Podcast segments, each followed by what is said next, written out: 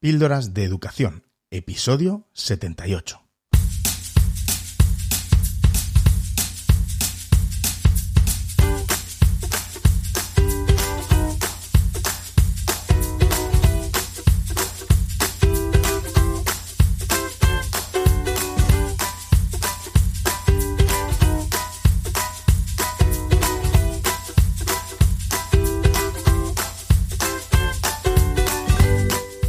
Estás escuchando Píldoras de Educación, un podcast sobre innovación y cambio educativo. Mi nombre es David Santos. Soy maestro y director de un colegio público de infantil y primaria. Juntos podemos mejorar nuestra práctica educativa un poco cada día. ¿Me acompañas? Hola, ¿qué tal estás? Muchas gracias de nuevo por escuchar un episodio más de Píldoras de Educación Espero que hayas podido recuperar fuerzas o, bueno, lo estés haciendo en estos momentos eh, y, bueno, ya dispuesto y dispuesta a afrontar la recta final de este curso, al menos por aquí, por España. Yo a día de, publicación de este episodio sigo de, baja y bueno, eh, parece que me siento, me voy sintiendo un poquito mejor. Paso a paso, poquito a poco pero bueno, lo importante es ir haciendo progresos. Quería volver a agradeceros por aquí la, bueno, pues la infinidad de, mensajes que, me siguen llegando eh, vuestros de, apoyo, de consejos y, de ánimos. Y de verdad, de verdad que estoy abrumado, abrumado en el, en el buen sentido de la palabra. Muchísimas gracias de corazón. Ya me sirvió bastante el episodio pasado en el que me dejasteis audios con consejos y como os comenté, mm, me dejó un montón de mensajes eh, que, me hubiera gustado leer en el podcast, pero es que eh, el tiempo es finito, ¿no? Para, para abordar esto, estos temas aquí en, en Píldora de Educación. Pero os lo agradezco igual. Bueno, pues vamos a ir empezando, ya que hoy ha salido un episodio algo más largo de lo habitual. y es que he tenido una interesantísima conversación con Francisco Riquelme en torno a un artículo que publicó a comienzos de año, en concreto el 4 de enero de este año 2022, que se titula 12 puntos guía para la profesión docente. Y que bueno, hoy diseccionamos y de alguna manera completamos, ¿no? O completa él aquí en, en el podcast. Francisco Riquelme Mellado ya estuvo por aquí en Píldoras de Educación con motivo de la publicación del excelente libro Educar para Ser, eh, del cual es coordinador y, uno de los, de los autores.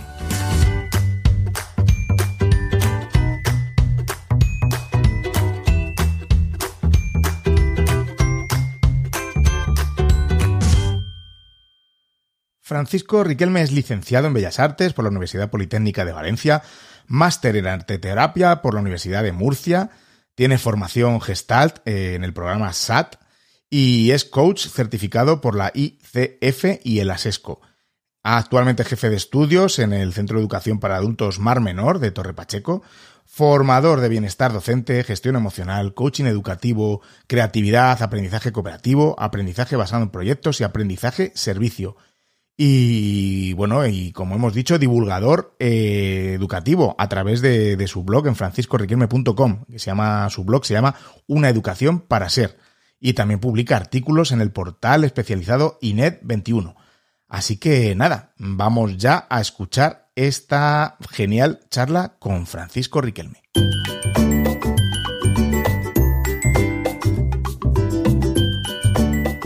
Píldoras de educación con David Santos, porque otra educación es posible. Hola Francisco, bienvenido de nuevo a Píldora de Educación. Es todo un placer volverte a tener por aquí otra vez.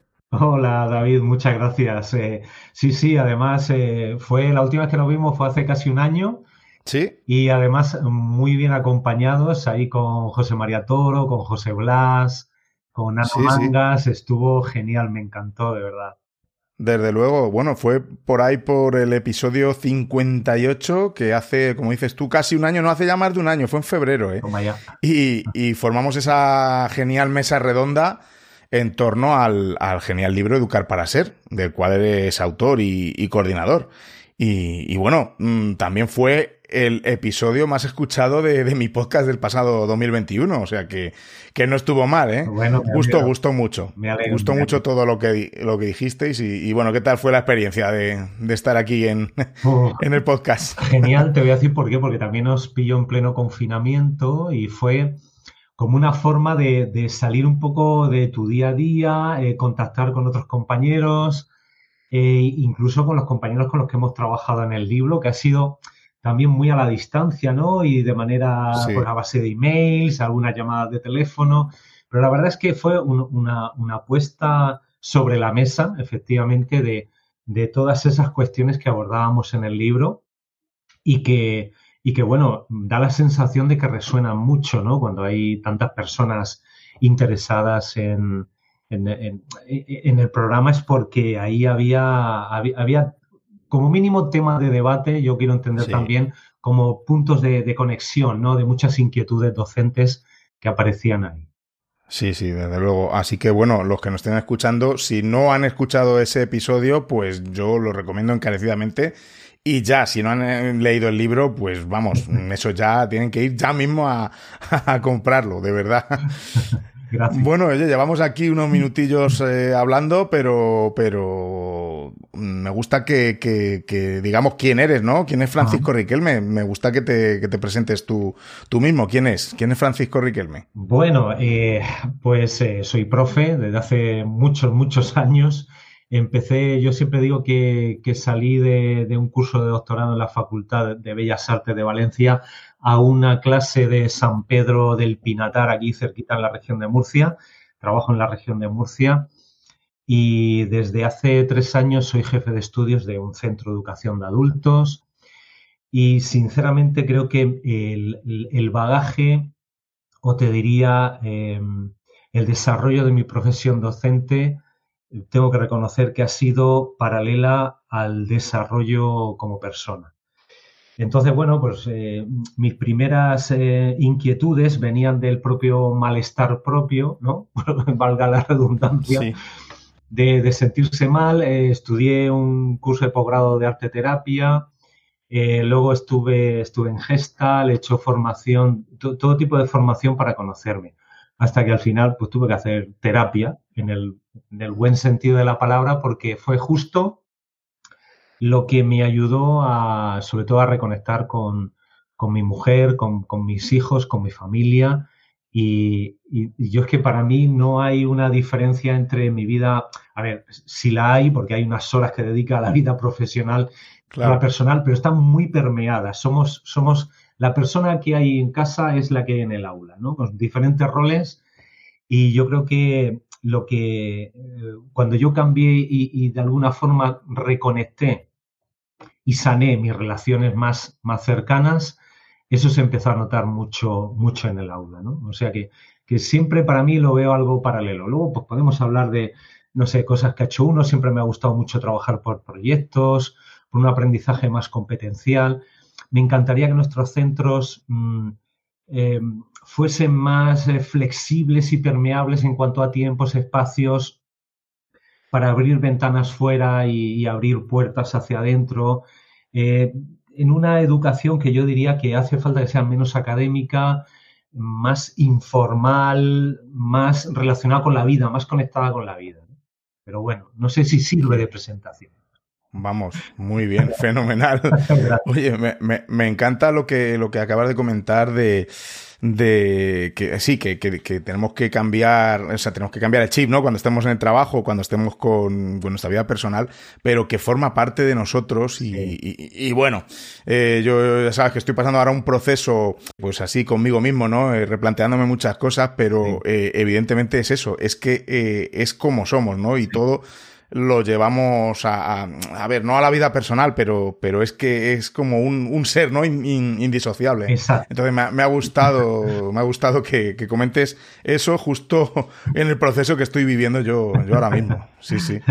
Bueno, ah, siempre es importante reflexionar sobre, pero casi en el día a día, ¿no? Hacer micro reflexiones, aunque sea, porque es verdad que vamos eh, muy a tope de trabajo normalmente, pero en esa, vamos a decir, vorágine, generar espacios, digo, un minuto, dos minutos, eh, para, para parar y vernos un poquito desde fuera y decir, bueno, a ver, ¿qué está pasando aquí? ¿Cómo me siento? ¿No?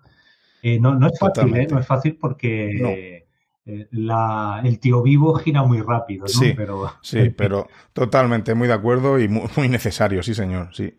Sí. Bueno, pues el, estamos aquí, ¿verdad, Francisco? Porque, bueno, el 4 de enero publicaste un artículo en tu página web, por cierto, de franciscoriquelme.com, que se titulaba 12 puntos guía para la profesión docente. Y, bueno, pues de eso vamos a hablar en el episodio de hoy. Estupendo. me pareció, me ha parecido muy, muy interesante el artículo y bueno, vamos a, no sé si a diseccionarlo, a, a lo mejor, oye, pues puede servir como, como complemento, ¿no? De, tu, del artículo. Ah. Así que, oye, bueno, mm, Francisco, ¿qué te motivó a, escribir este artículo? ¿Cómo te vino a, la cabeza? buena pregunta para empezar. Pues eh, en el periodo de vacaciones uno tiene más tiempo para parar el tío vivo o irse al centro del tío vivo y no marearse tanto. Es decir, es esa sensación de, de tener mucho más tiempo para reflexionar Además, siempre a final de año y al principio del año me gusta como echar la mirada atrás, echar la mirada hacia adelante, ¿no? Y yo creo que, fíjate, lo que me viene ahora a decirte, y creo que es así, eh, fue como em, eh, mirar hacia adelante y, dónde me gustaría, o qué camino me gustaría seguir en el siguiente eh, curso, o en, en, este año, 2021-2022, y y, por, qué sendas me gustaría, me gustaría transitar que no sean las típicas sendas de mm, dedicarle más tiempo a la gestión del necesario, que, hace falta, pero que la gestión esté en su sitio y que sobre todo tengamos tiempo para ser creativos, para afrontar los problemas de manera creativa, innovadora, para eh, resolver problemas, pero yendo con ellos un pasito más allá. Y yo creo que es un poco una, es una propuesta de lo que me encantaría que, fuese nuestra profesión y, que no del todo es, ¿no? Pues yo también trabajo en un centro público, conocemos cuáles son las presiones muchas veces, que a veces son simplemente presiones burocráticas, que, Total. claro, que, que, nos quitan mucha energía y hay que dedicarle energía a eso, pero que yo creo que a veces nos quitan demasiada energía para lo que es esencial y que se nos olvida por el camino, lo esencial, otra vez, ¿no? Que, y era un poco como eh, venga, eh, ¿qué sería lo esencial para mí en, la profesión docente? Y fue saliendo todo esto, que yo creo que, va más allá de lo personal, es, mm, eh, en fin, uno, espera que sea algo no tanto personal como decía antes, sino como pues una especie de propuesta más universal, ¿no? Más allá de las inquietudes personales, conectar con esas inquietudes de todo el colectivo docente, ¿no? Hasta cierto punto. Sí, eh, es curioso, igual que, estoy yo con, estos temas en la cabeza de la burocracia, de toda la energía que, me están quitando, que como, que como dices tú, que es necesario, por supuesto, y los que nos eh, dedicamos a, a la dirección o estamos en equipo directivo, pues es una, una de las labores importantes ¿no? que hay que hacer. Pero, pero como dice Francisco, muchas veces mm, es que te quitan demasiado y, y, te alejan mucho de, de, de, esa, no sé, de esa labor, no sé si ideal, que es la que deberíamos eh, realizar, ¿no? Eh, y bueno, el artículo gira en torno al, al, ser profesional, ¿no? Que es ser profesional. Y, no sé si, mm, si lo relacionas, no, no lo pones ahí, ¿no? Pero, pero tiene que ver algo con, la vocación. Se puede ser profesional de la educación, de la educación, que, se me llena la boca, ¿no? Diciendo educación. ¿Se puede ser profesional de la educación sin sentir esa vocación que muchos tenemos? Pues mira, yo no lo sé. Ahora, yo no podría. Te lo digo así de claro. Exacto. No sé, claro, no sé si alguien podría, ¿no? Pero yo por lo menos no lo sé, ¿no? Creo que todos los compañeros que he conocido, que conozco, que son grandes profesionales, creo que a su forma y manera, porque esto es muy personal, cada uno siente esa vocación de una forma, ¿no? Algunos lo tiran hacia lo más técnico, otros intentan o intentamos eh, llegar a la persona en una mayor globalidad y no quedarnos solamente en los contenidos, pero mm, sí que es verdad que mm, la vocación tiene que estar ahí. ¿no? Por, eso lo de ser profesional, yo empezaba por el, un poco el sentido etimológico de la palabra o, más bien casi diseccionando la palabra, ¿no? Profesión como profesar una fe, ¿no? Como no en el sentido de, creencias mm, eh, rígidas, ¿no? Sino eh, como encontrar eh, las claves de esa vocación que nos hagan precisamente seguir la profesión con esa, con esa fuerza, ¿no? con, ese, con un sentido, un sentido profundo. Esa era la idea. Fenomenal. Oye, si te parece, vamos punto por punto, esos 12. Yo te digo el punto guía que, que, tú has puesto en el, en el artículo y, bueno, comentas, comentas lo que sea. Bueno, decir a, los que nos estén escuchando que, por supuesto, que recomendamos ir a, leer el, artículo que, que, se, que se va a tardar menos en, en, leer el artículo que en escuchar este podcast, ¿no? Pero, pero bueno, lo bueno de, de estar ahora tú y yo hablando es, es eso, es las reflexiones que, puede arrojar y que, y que quizás complementen ¿no? en lo que es el, artículo. Yo creo que sí, vamos a intentar enriquecerlo, sí. Venga, pues vamos a ello. Venga, pues vamos al, primer punto. Dices que ser profesional es profesar. Cuéntanos. ¿Qué es profesar? bueno, pues eso, profesar es seguir, seguir una fe, ¿no? Seguir eh, o tener fe en algo, ¿no? Eh, entonces, el punto uno decía eso, ¿no? Eh, profesar es seguir una fe en el sentido de tener una actitud hacia el eh, tremendo valor, ¿no? El gran valor que tiene la educación para transformar nuestra sociedad, ¿no? hoy precisamente leí un artículo de la UNESCO que, que, precisamente abandera la educación como esa gran herramienta para transformar el mundo, ¿no? Y también esa, mm, esa capacidad también para o sea, ser profesional en el sentido de, dar un buen servicio a nuestros alumnos, ¿no? Eh, ser profesionales como alguien que ofrece un buen servicio, ¿no? Entonces, eh, bueno, también recuperar esa esencia sencilla de lo que es ser un buen profesional, que es también eh, ofrecer un buen servicio. Ahora tendríamos que ver qué es ofrecer un buen servicio en educación, ¿no? Bueno, creo que lo vamos a tocar por ahí. sí, y por supuesto yo creo que no desligar este profesar, ¿no? Con, con, la palabra sentimiento, quizá, ¿no? Sí. Y menos en nuestra profesión docente. sí, sí, la, la, la, emoción como una manera de conectar, ¿no? Conectar con la persona. Eh, yo creo que el centro debería estar en las personas y no tanto en la enseñanza, en el currículum, más en los aprendizajes y, en el necesario vínculo que diría nuestro Francisco Mora, ¿no?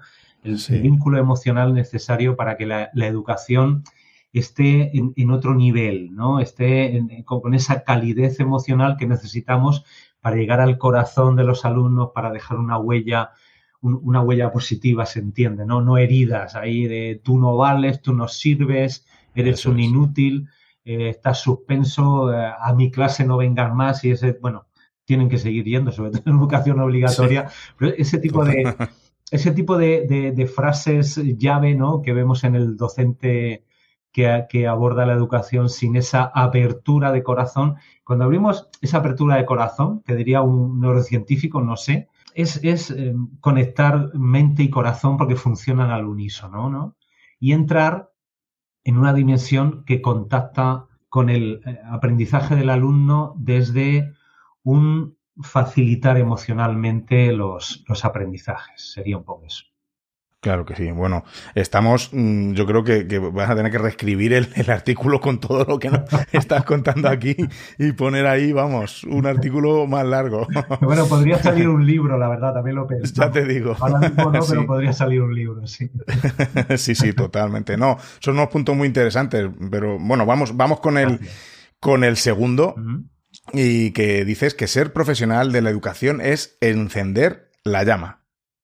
Sí, porque, eh, claro, decimos, los, eh, nuestros eh, estudiantes, nuestros alumnos tienen que venir a clase y aprender cosas, meter en la cabeza, ¿no? Meter en la cabeza. jugar con esos dos términos del educare y el educere, ¿no? En latín. Y yo creo que, que, sí, efectivamente, los alumnos tienen que aprender cosas, meterse cosas en la cabeza, no digo que no.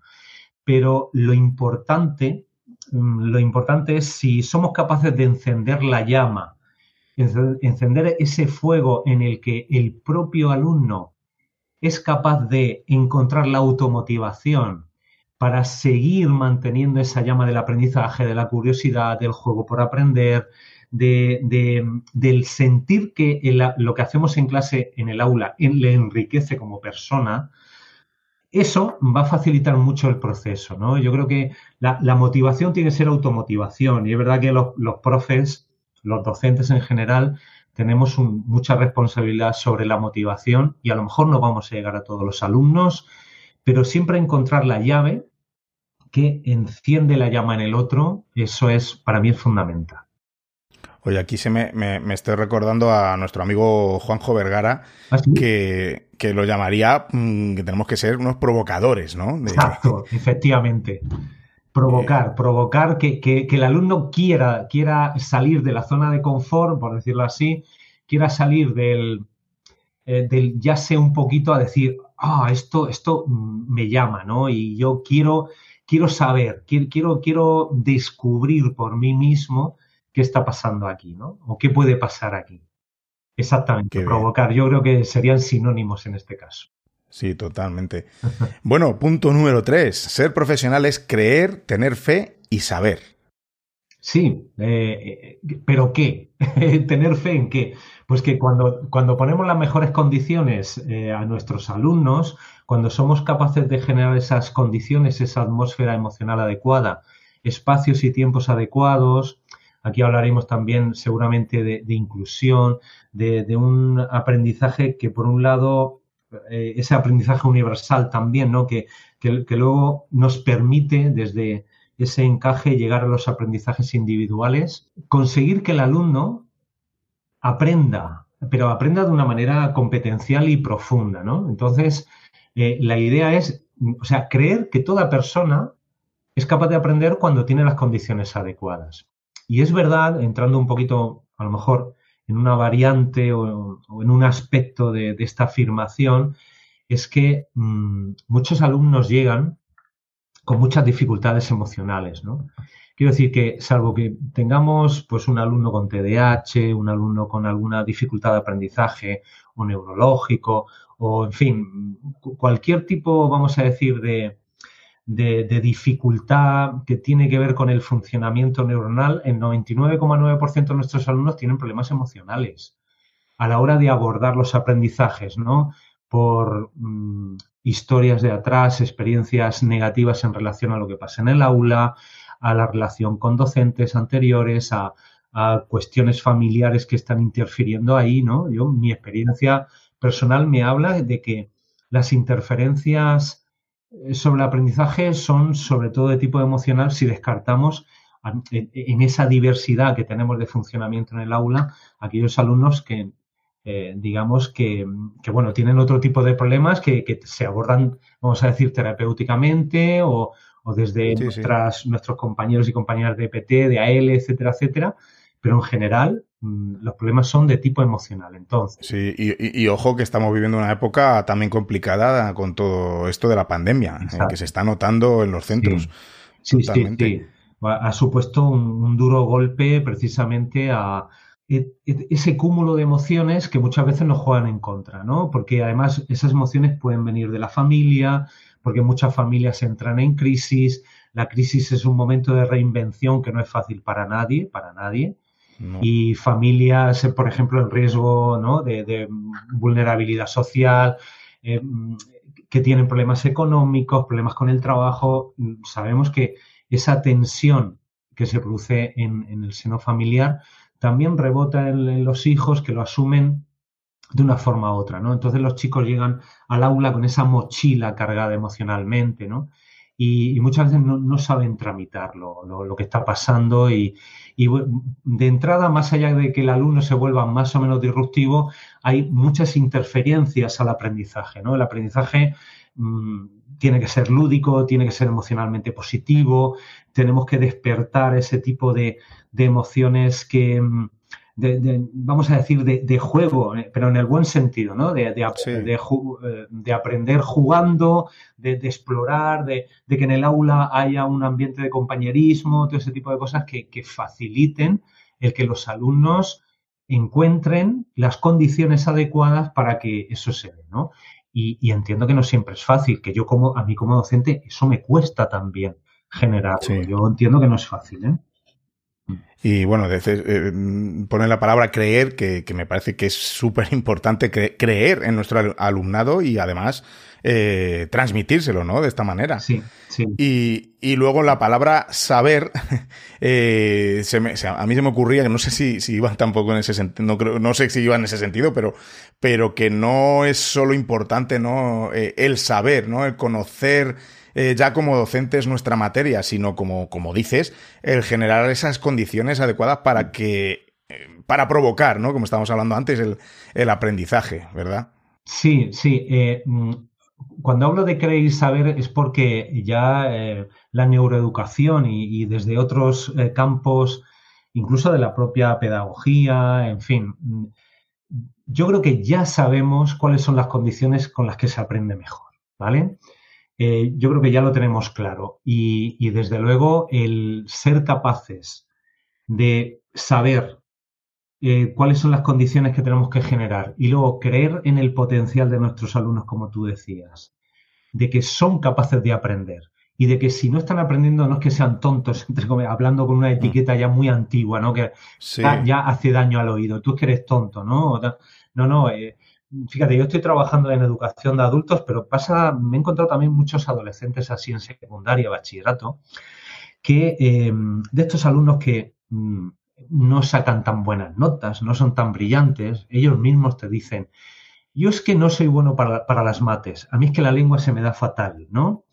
Son ya eh, clichés que se han marcado internamente a nivel cognitivo, son autoimágenes que genera la persona, en este caso los alumnos, y que están produciendo bloqueos cognitivos relacionados con una sensación emocional de disgusto con una determinada asignatura, entonces, bueno, pues si ya sabemos que esto está pasando, vamos a ver cómo lo podemos contrarrestar con experiencias positivas que vayan siendo peldaños, peldaños, poquito a poco, que, los alumnos puedan ir enganchándose a esa, al abordaje de unos aprendizajes que no son fáciles porque los sacamos, los sacudimos de lo que ya saben para meterlos en nuevos problemas, ¿no? Yo siempre digo, es que no estoy aquí para, para, que sigáis sabiendo lo mismo. Estoy aquí para, sacudiros y para poneros en, una situación de incertidumbre, ¿no? Porque para ser creativos tenemos que entrar en, no sé, ¿no? Pero es que yo también me coloco así como docente. Yo muchas veces en el aula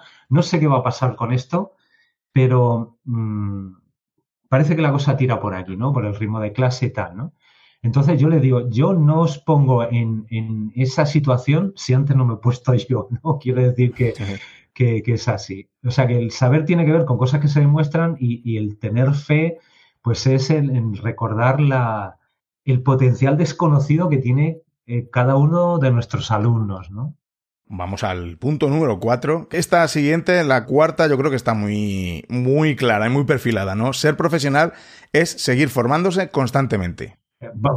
Vamos, es que es, inevitable, ¿no? Yo me acuerdo que salí de mis estudios universitarios y hice un curso de adaptación pedagógica y con eso me metí en un aula. Y eh, esto podemos decirlo de dos formas, ¿no? La forma negativa, a partir de los marrones y los que surgen en mi aula, eh, tengo que seguir investigando y tengo que seguir viendo qué, qué, tipo de eh, soluciones o, o, por ejemplo, se puede decir también, a partir de los retos que me colocan en, no sé, no se trata de, fíjate, de, caer en la neurosis de, saber tenerlo todo controlado. Yo creo que, yo, fíjate, digo 28 años, casi lo digo con boca bajita, me da un poco de, de, cosa decir. Llevo muchísimos años en educación y, cuanto, cuanta más experiencias tienes, la sensación también es de que sabes poco en relación, porque abordas de manera más profunda lo que pasa, ¿no? Y, el seguir aprendiendo es que es inevitable, porque además, tú fíjate lo que pasa. O sea, o sea, nosotros ponemos a los chavales, a nuestros alumnos, a los chicos, a los niños, los ponemos en situación de aprender, que tienen que aprender porque aprender es muy bueno y tal y cual, vale. Y nosotros como docentes, te quiero decir que sí que es verdad que ya nuestro sistema nos obliga un poco por el, simplemente como promoción profesional, el tema de los trienios, sexenios, ¿no?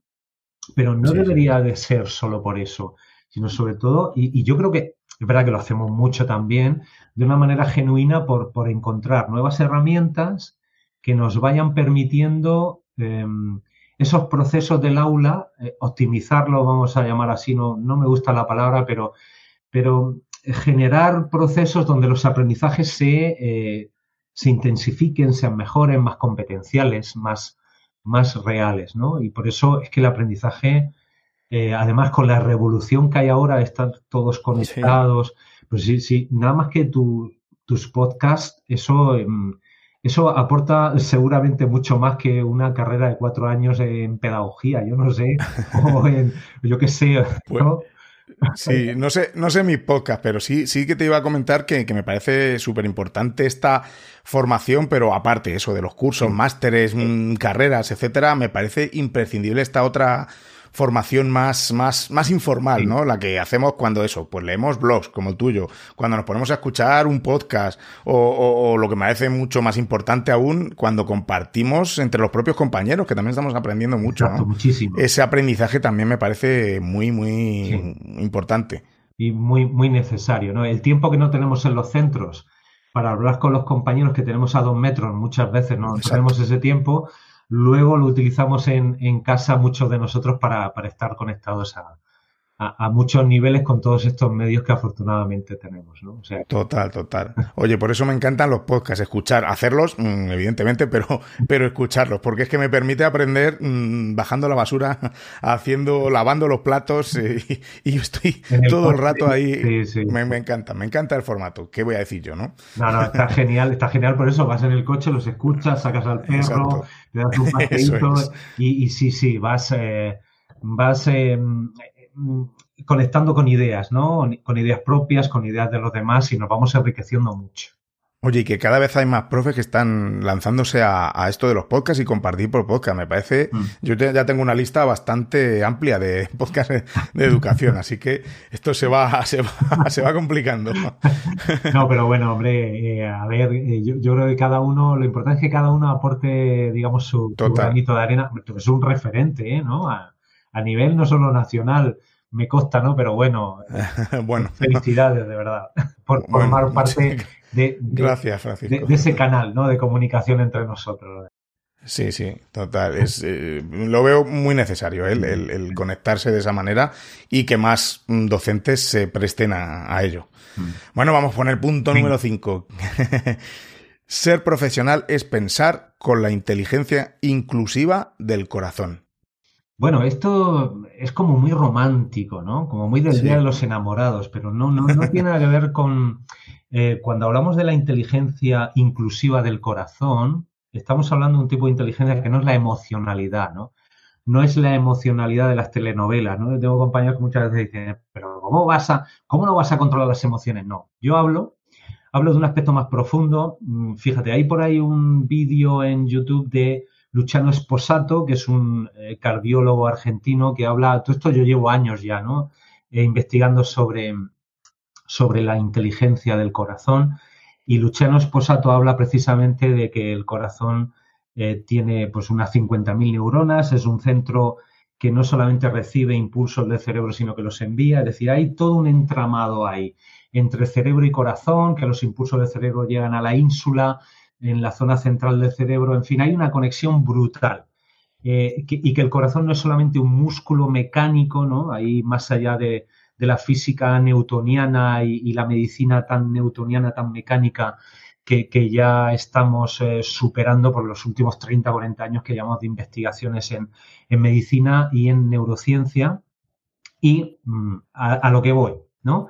Eh, hay una inteligencia que es de una naturaleza que te diría yo, más como más esencial, un poquito más profunda que la, inteligencia raciocinativa, Eh, porque es verdad que el cerebro no está programado para hacernos felices, sino para encontrar problemas y solucionarlos, ¿no?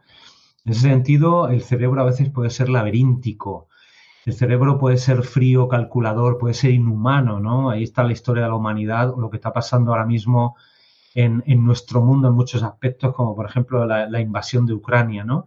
y, ese, fíjate que esa ausencia de empatía, esa ausencia de percibir las cosas desde esa inteligencia inclusiva del corazón, nos lleva eh, a, que el fin justifica los medios, nos lleva a utilizar nuestra inteligencia de, manera eh, pues em, contra el propio ser humano. Entonces, mm, por eso creo yo, mm, esto también tiene que ver con la angustia del que sabe, ¿no? Muchas veces decimos, me gustaría saber menos por angustiarme menos, ¿no? Eh, esta es una frase, no sé si es de, de Ortega y Gasset o de quienes no, o incluso de mm, que muchas veces se habla de la angustia del, sabio, ¿no? La única forma de que el sabio, por saber tanto, no caiga, digamos, en, en esa especie de, de negatividad, ¿no? Por el análisis hay que llegar a la síntesis. Y la síntesis es un ejercicio, por supuesto, del cerebro, no te digo yo que no, pero la síntesis, una síntesis inclusiva, tiene que ver con el corazón, ¿no? Yo creo que vivimos en un mundo muy bipolar, ¿no? Ahora incluso Total. socialmente, a nivel de ideología, las, las ideologías se están haciendo muy bipolares, todo es blanco, todo es negro, todo es a favor, todo es en contra, ¿no? Eh, y estamos muy, muy en el debate socrático, muy en defender mi, mi, la la belleza de mi verdad, que es algo platónico. Estamos también en, la exaltación de la propia verdad, que es muy aristotélico, y esas tradiciones filosóficas les debemos muchísimo. Bueno, vamos con la sexta, eh, el Ecuador, con el Ecuador de las doce. Ser profesional es ir más allá de la evaluación y el análisis para llegar a la síntesis. Estabas hablando antes también de, de estas palabras, ¿verdad? Eh, pues sí, sí, porque, porque está relacionado, ¿no? Yo creo que todos los puntos pueden, pueden estar relacionados, pero el 5 y el 6, ¿no? El, utilizar otro tipo de inteligencia, digamos, otro tipo de pensamiento, más blando, más inclusivo, eh, más de síntesis, ¿no? Eh, yo creo que tiene que ver con eso, ¿no? Con integrar la diversidad, llegar a una inclusividad que no es solamente, fíjate que no es solamente una palabra en nuestro plan de convivencia, ¿no? Que no, que no tiene que ser solamente un término que nos llega desde un punto de vista oficial o para quedar bien, sino que tiene que ver también con el manejo de nuestra forma de pensar. Entonces yo me tengo que poner en, los, eh, en los zapatos de la otra persona, tengo que ponerme en, eh, en, en, lo que me aporta cada una de las tesis que en un momento dado tengo que abordar, de, los enfoques de mis alumnos, de mis compañeros, y desde ahí llegar a una síntesis que es la, unión de todo, sobre todo mm, para humanizar la educación. Fíjate que parece que estamos hablando de cosas muy mentales, no, no. Estamos hablando de mm, em, la inclusividad como, como, valor o fortaleza humana, ¿no? Eh, y, para ello, inevitablemente, la síntesis me permite acercarme a las tesis del otro, pero no para debatirlas porque las mías son mejores, sino, sino para unirme a, una, ¿cómo te yo?, a un consenso interno y, poder acompañar, acompañarme con los demás y acompañar a los alumnos, ¿no? Tiene un poco que ver con eso. Muy bien. No, no sé si ha quedado claro, ¿eh? Sí, sí, totalmente claro. Estamos hablando, en, todos los puntos estamos, eh, estás hablando de, inclusión, ¿no? Y como dices, es que creo que debe ser una actitud, ¿no? Más que una palabra que aparezca en nuestros planes, que bueno, que sabemos los, los papeles lo soportan todo, pero tiene que ser una actitud, ¿no? Una, algo que, realmente se vea, ¿no? Que, que existe. Exacto. Y vamos con el punto número siete, que dices que ser profesional es seguir siendo aprendiz. ¿Y esto que tiene, tiene que ver con la de formándose constantemente o yo creo que vas por otro sentido también, ¿no? Eh, sí, efectivamente, ¿no? Em, aprendiz en cuanto también a actitud, es decir, no sirve eso de que como docentes mm, debemos, eh, o, sí, debemos de tener una formación continua, sino también eh, ser aprendices en el aula, ¿no? Ser como docentes los que más aprendamos en el aula. Por supuesto, seguramente no de la eh, asignatura que estamos impartiendo, de la materia, porque ahí tenemos mucho bagaje intelectual, pero sí ser aprendices en cómo acompañar mejor a los alumnos en sus aprendizajes, ¿no? Entonces, la actitud del aprendiz, ¿no? La actitud del que, aunque lleva muchos años trabajando en esto, todavía hay cosas que no sabe.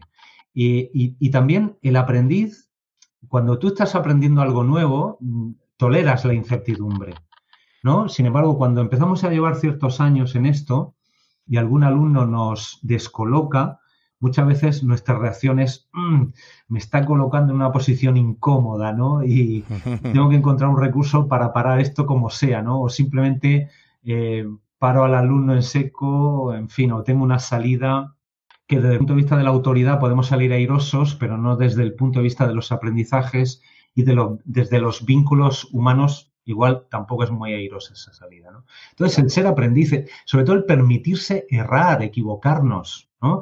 Yo me dedico también a la innovación educativa, a dar formación, por ejemplo, sobre ABP, aprendizaje cooperativo. Me llama mucho la atención que mm, como docentes a veces eh, no queremos dar el paso a un método que no hemos utilizado aunque hemos dado, yo me he encontrado, eh, recuerdo que hace una compañera, eh, yo daba un curso de creo que era 12 o 15 horas sobre ABP y había dado una formación de más de 30 horas, un pedazo de curso, digo, pues seguramente saben más que yo a nivel teórico, pero nunca lo he dado, ¿no? Entonces, ¿y por qué?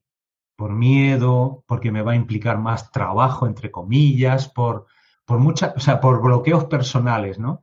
Entonces, la actitud del aprendiz es bueno, pues esa, actitud de tomarse las cosas deportivamente, de experimentar, ¿no? Eh, aceptar nuestras crisis, porque las crisis son oportunidades maravillosas para reinventarnos, son muy incómodas, ¿eh? Yo soy el primero que no me apetece mucho, pero cuando vienen, eh, bueno, hay que abrir la puerta, venga, pues estoy, estoy mal, estoy fastidiado, esto me está, eh, me está dando en una heridita que yo pensaba que no tenía y tal, venga, y la crisis bueno, de hecho viene del griego y significa oportunidad o algo así. ¿no? Entonces, efectivamente, es salir de la neurosis de control y permitirnos jugar en la incertidumbre, porque para ser creativos, inevitablemente tenemos que eh, pasar esa fase de no saber y ver qué pasa, ¿no? Eso no quiere decir que experimentemos a tontas y a locas, tampoco eh, yo propongo eso, ¿no? Pero, pero sí que hay momentos que tú sabes muy bien que aunque llevemos, yo qué sé, mucho tiempo en, el aula, de repente hay algo que te descoloca, ¿no? Una cosa nueva que no te había pasado, un alumno que de repente sale. Sí, sí, cada día, ¿verdad? Cada día. Cada día, prácticamente cada día, cada día, dices, jolín, eh, pues, pues eh, eh, ya está. Bueno, ¿y, qué hago con esto? Pues no lo sé, vamos a ver. Vamos a ver qué es lo mejor para el grupo, qué es lo mejor para el aprendizaje. Vamos a ver, ¿no? Ahora mismo no sé, pero es, esa es la actitud del aprendiz, ¿no? Que nos cuesta tanto a veces. Totalmente, hay que, eh, hay que coger eso, ¿no? Y, y, meter en la cabeza que exactamente eso, que no todo lo podemos controlar, así que lo tenemos que llevar a nuestro terreno y, aprender, ¿no? Aprender sobre ello. Sí. Aprender de ello. Aprender de ello, sí, sí. Pasamos al número 8. Ser profesional implica recordar que trabajamos con el material más sensible de todos es que... Eh, este, bueno, es, un material, eh, sí, desde luego que muy, muy sensible, sí. Sí, sí, pues, pues eso, ¿no? Porque además en, los vínculos, en las relaciones, estamos construyendo identidad, ¿no? Incluso nosotros, eh, con la edad que tenemos en un aula, con nuestros alumnos, con ellos también construimos nuestra identidad. ¿Qué no será en una clase con chavales de siete años, con adolescentes, lo que se está jugando ahí no son solamente aprendizajes, estamos construyendo identidad, ¿no?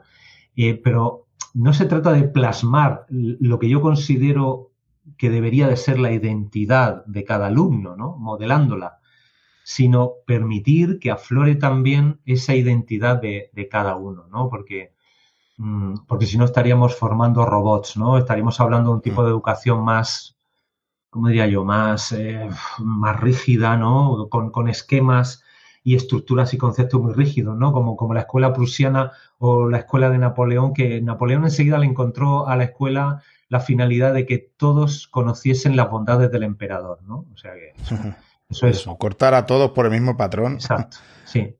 Sí, sí, total. No, no, se, trata más bien de, que, de permitir que cada uno vaya construyendo en, eso, en, esos aprendizajes, o mejor dicho, con esos aprendizajes y en esas relaciones del aula, su propia identidad. Por eso, eh, educar para ser, ¿no?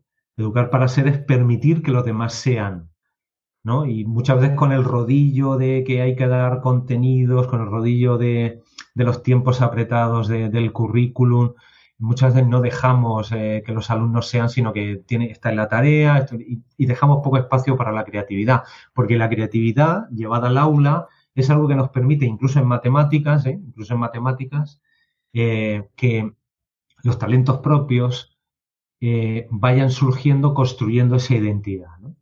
Y hablas de, de cuidarse, ¿no? Y, cuidar, cuidar a, a, este material sensible que, con el que trabajamos, pero volvemos a incidir, ¿no? En lo que hemos dicho durante estos minutos anteriores, también el autocuidarnos nosotros, ¿no? Si no, no podemos cuidar a, a los demás. Sí, sí, eh, decía Marina Garcés, una filósofa, creo que es de Barcelona, ¿eh? no me da mucho caso, eh, pero creo que es de Barcelona, mm, en un congreso que hicieron de neuroeducación en la Universidad de Barcelona, pues eh, comentaba que la nueva revolución es cuidarnos.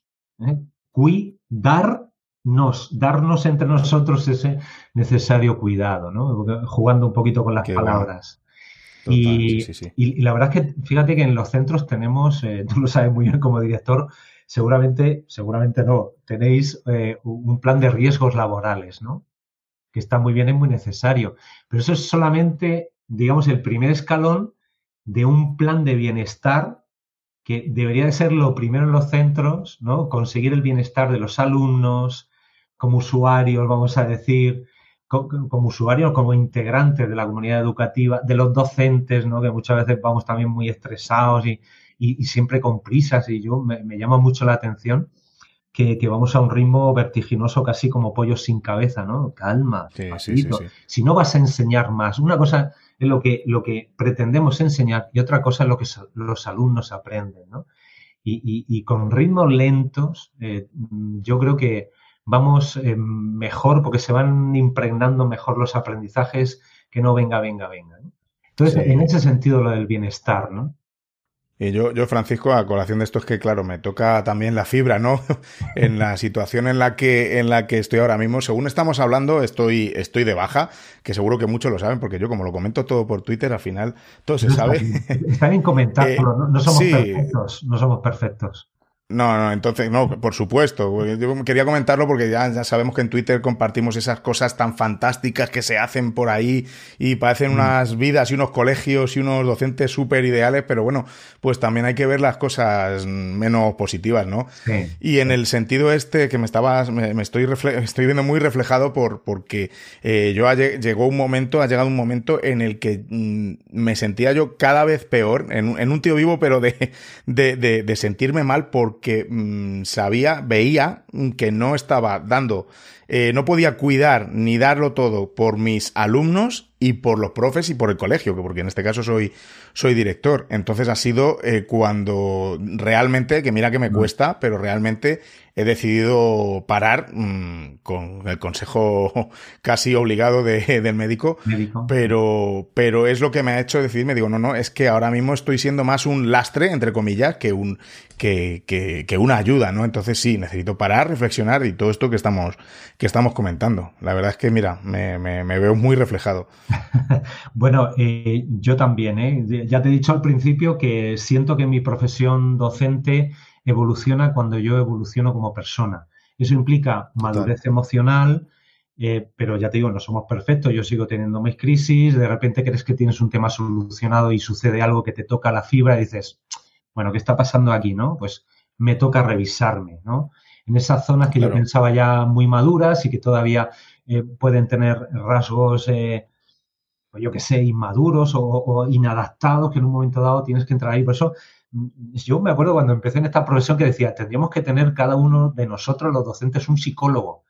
Los compañeros decían, ¿estás loco? Sí, sí. ¿Estás loco? Pero es que eh, deberíamos de, eh, creo yo, ¿no? Desde la propia administración pública, ya que trabajamos para ella, habría que desarrollar planes de bienestar donde ese estrés docente, donde estos momentos de crisis se puedan, se puedan revisar de una manera eh, para, construir aprendizajes y, mejorar esto, generar resiliencia en la comunidad educativa y, sobre todo marcar pautas. Eh, ¿Cómo te diría yo? Fíjate que es que mm, eh, tenemos grandes ideas para transformar la educación, pero luego te das cuenta que los tiempos, los ritmos, los espacios son muy industriales todavía. Es mucha productividad, ¿no? Mucha productividad. Ahora tenemos más medios, más medios para comunicarnos, más medios para hacer cosas y, y es hacer más, hacer más. No, no, no, si no es hacer más. Si es, es sobre todo hacer reflexivamente, ¿no? Y, también hacer gozosamente. Es que yo creo que estamos perdiendo el hacer gozosamente, ¿no? Sí, sí, sí, sí, sí. Y, que yo soy el que te está diciendo eso, muchas veces pierdo el hacer gozosamente en mi día a día. Entonces, eh, muchas veces cuando noto que estoy generándome estrés, digo, vale, vamos a ver, ¿qué está pasando aquí? ¿Dónde está la presión? ¿Dónde está la tensión? ¿No?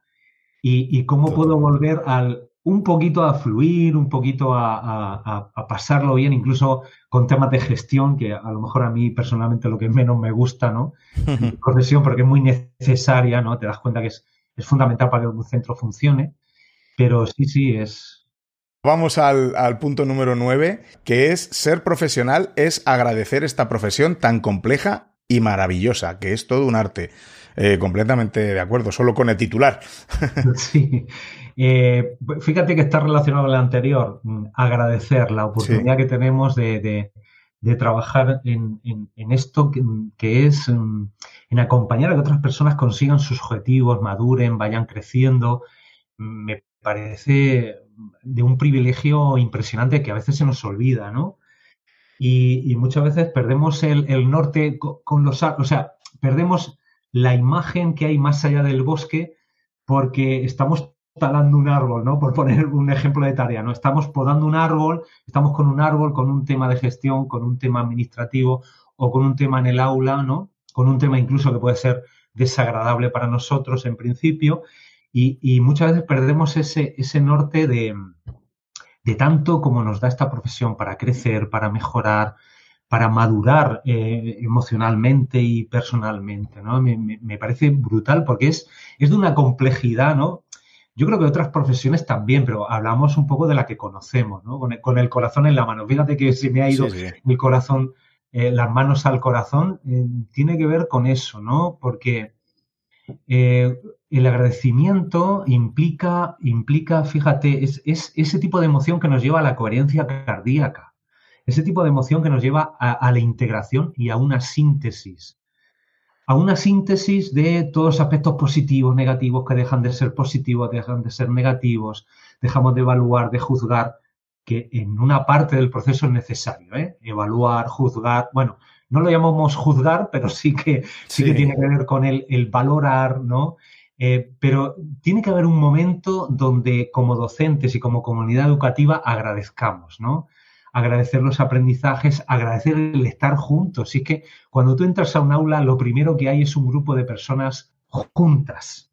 Luego ya viene el dar clase, ¿no? lo primero es un grupo de personas que hablan entre ellas, que interactúan, que se relacionan, ¿no? Por eso el agradecer, yo muchas veces cuando, cuando entro en, en eh, vamos a, en proceso negativo, estresante, eh, y, me permito parar un poco, venga, eh, ¿por qué cosas puedo agradecer? ¿no? Y, enseguida me vienen muchas, ¿no? A pesar de las dificultades, porque esto no, no todo es Japilandia, ¿no? Hay cosas que me, que me generan mal rollo, lo tengo que reconocer, y ahí es donde está mi piedra de toque para seguir trabajando. para llegar a ese punto de, de, ir fluyendo un poquito mejor, ¿no? No, no es fácil. No digo que sea fácil, pero en, el agradecimiento nos es como que nos abre el corazón, otra vez volviendo un poco al corazón, pero como un complemento de la cabeza. Así que está todo unido, ¿no? Eh, separamos cabeza de corazón, pero es así. Yo, Francisco, empecé un hace, hace bueno, relativamente poco, eh, un, diario de gratitud y, y, y, escribir cada día al menos una cosa por la que estoy agradecido y te puedo asegurar que funciona. Bueno, parece que diciendo esto desde una baja como la que estoy teniendo, pero, pero sí, sí es cierto que, que, me ha ayudado, que me ha ayudado mucho y es, es, está muy bien. Yo de verdad que lo, que lo recomiendo. Lo recomiendo porque te obliga, sales de un día, como estás diciendo, sales de un día horroroso y, te obligas a, darle la vuelta, ¿no? A tu cabeza y decir, no, voy hoy eh, porque estoy agradecido hoy, ¿no? Y no te quedas con, lo negativo de todo lo negativo que haya podido tener esa jornada. O sea que sí que está, está muy bien lo de agradecer. Y, y bueno, evidentemente el trabajo de los docentes y las docentes, a mí me parece un trabajo eh, diferente, es distinto, ¿no? No es algo que, que trabajes ocho horas y cierras, ¿no? Cierras, cierras la mente, cierras, ¿no? Como cerrar el negocio, ¿no? Cerrar la tienda, no, no, o la oficina. Es imposible, ¿no? Cerrar. Pero, pero también es, es, es maravilloso, ¿no? Sí, sí, sí, es, es cierto. Punto número 10. Ser profesional es aceptar que no siempre se consigue todo al 100%. Ahí también conecta, conecta, bueno, como decías, ¿no? Está todo conectado, ¿no? Pero con, me, viene el de que no lo podemos controlar todo, ¿no? Que tenemos que seguir siendo aprendices, yo qué sé. Y, esa perfección, ¿no? De Twittera o, Instagram, ¿no? De, centros que sí que, o sea, que se están haciendo cosas espectaculares, que yo me quedo con la boca abierta, ¿eh? ¿eh? pero bueno, que más allá de eso, pues eh, hay también un trabajo detrás, hay eh, el dejarse la piel y, muchas veces pues eh, hay cosas que dentro de un maravilloso resultado y proceso también, pues, pues, pues no, no, todo es, es, maravilloso ni perfecto, porque es verdad que al final uno, yo creo que una de las mayores habilidades del docente es integrar lo negativo en el proceso de aprendizaje hacia lo positivo, ¿no? Eso es lo, es como Em, pues eso, ¿no? los obstáculos que van apareciendo en el grupo de alumnos, las, eh, ¿cómo se diría en, terapia, ¿no? En, otro campo, en un campo psicológico, la contratransferencia, es decir, aquello que no llega a los alumnos que me, que me incomoda, que no me parece perfecto, que igual yo llego al aula con una visión ideal voy a hacer un proyecto maravilloso y de repente los alumnos te lo revientan todo porque no entran como tú pensabas, etcétera, etcétera. Que, eso también nos pasa y a mí me pasa a veces. Bueno, pues dice uno, ahora el proyecto va a ser, va a ser de ellos, que es como tiene que ser, no el que tú tenías aquí en la cabeza, sino que eso es. ahora, ahora lo van a hacer suyo y tú tienes que eh, desmontar un poco todo el cambalache y, mm, acompañarlos para que sea suyo, ¿no? Yo creo que eso, eso es lo más bonito. Y, eso tenía que ver con, que, no siempre se consigue todo al 100%. Que hay alumnos a, los que no llegas, también, ¿no? También me pasa eso, que hay alumnos a los que no llego y digo, ay, aquí o he llegado poco, ¿no? Y, fíjate que muchas veces la, vida te da, te da sorpresas porque de repente te encuentras con ese alumno o alumna que no te hacía ni caso, que no conseguías que estudiara, que, que entrara en los aprendizajes y tal, y de repente te dicen, hombre, Paco, tal, te, encuentras por la calle, pues mira que me acuerdo de tus clases, mira que me acuerdo de aquello que me decías, ¿no? Y es que a veces somos impacientes, queremos ver los frutos cuando estamos sembrando, ¿no? Y, sembrando aparecen frutos, pero luego hay otros que necesitan más tiempo, son, son frutos de otra manera, ¿no? Eso es. Y... lo que dice, la perfección es prácticamente imposible y al menos debemos ser conscientes de ello, ¿no? Conscientes de que no llegamos a todos los alumnos. Siendo conscientes, eh, es ahí la piedrita, ¿no? Para, para seguir mejorando y avanzando. Sí, sí. Y luego hay, también una neurosis de perfección, ¿no? Yo creo que los docentes, lo que se ve mucho es eso que decía hace un momento de, eh, llego al aula con las expectativas de lo que tiene que ser una clase perfecta y si algo me lo revienta, cuidado que voy a por ello, ¿no? Se ve mucho en bachillerato, se ve también en secundaria, ¿no? Entonces hay, mucha rigidez en cuanto a nosotros como docentes, eh, valorando también el trabajo que hacemos como colectivo, ¿no? Yo, yo creo que, estamos funcionando muy bien, pero sí que es verdad que a veces entramos, eh, o por lo menos eh, me ha pasado a mí y veo a otros compañeros que les pasa, ¿no? Que, que como el aula no funcione un poco como está mi ideal aquí en mi cabeza, ¿no? Es casi como proyectar una ideología de lo que tiene que ser el aula según mi experiencia y mi valoración y lo que yo quiero que sea, pero luego tengo que aterrizar a lo real. ¿no? Y, lo real no es perfecto, no, es, no, no tiene que ver con el modelo que yo tengo interiorizado de lo que es el aula, pero lo real es con lo que tengo que trabajar. Porque muchas veces decimos, no, es que estos alumnos son imposibles, cambiarme de grupo, ¿no? Y te dice el director de jefe de estudio, no, machote, ya, este es tu grupo, este curso y estas son tus horas. Dices, oh, pero esta clase es imposible, ¿no? Bueno, es imposible, es una clase de difícil desempeño, yo he trabajado muchos años con, con, siempre me ponían alguna perlita de esas y por un lado era incómodo, pero por otro lado aprenden mucho con ellos, ¿no? Con, este tipo de aulas y, y bueno, eso, la perfección no existe, vamos a remangarnos y vamos a ver qué, qué, podemos encontrar. ¿no? Eh, encontrar de valioso ahí en eso, en esa Siempre, mm. siempre vamos a encontrar algo muy valioso, claro que sí. Punto número 11. Estamos casi, casi, casi en el final de los, de los 12 puntos. Eh, ser profesional es avanzar rítmicamente. Bueno, y juntos, ¿no? Rítmicamente y juntos, a lo mejor debería haber puesto en negrita, ¿no? Con una conciencia de grupo.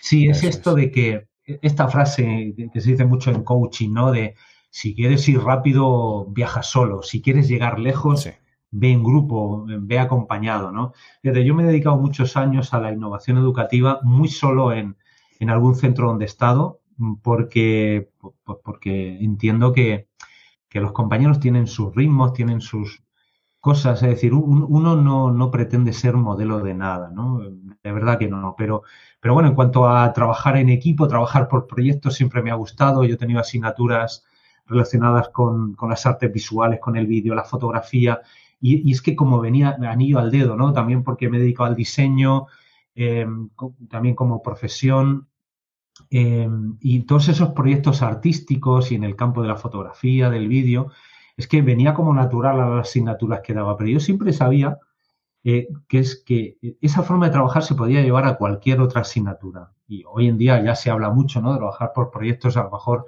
edición de vídeo en matemáticas. De hecho, lo, hice con un compañero ya está jubilado, que para mí siempre ha sido un, modelo de, ideal, porque yo decía, eh, si este compañero con 65 no se quiere jubilar, eh, pues, em, en, fin, está conectando con la vocación docente de una manera muy fuerte, ¿no?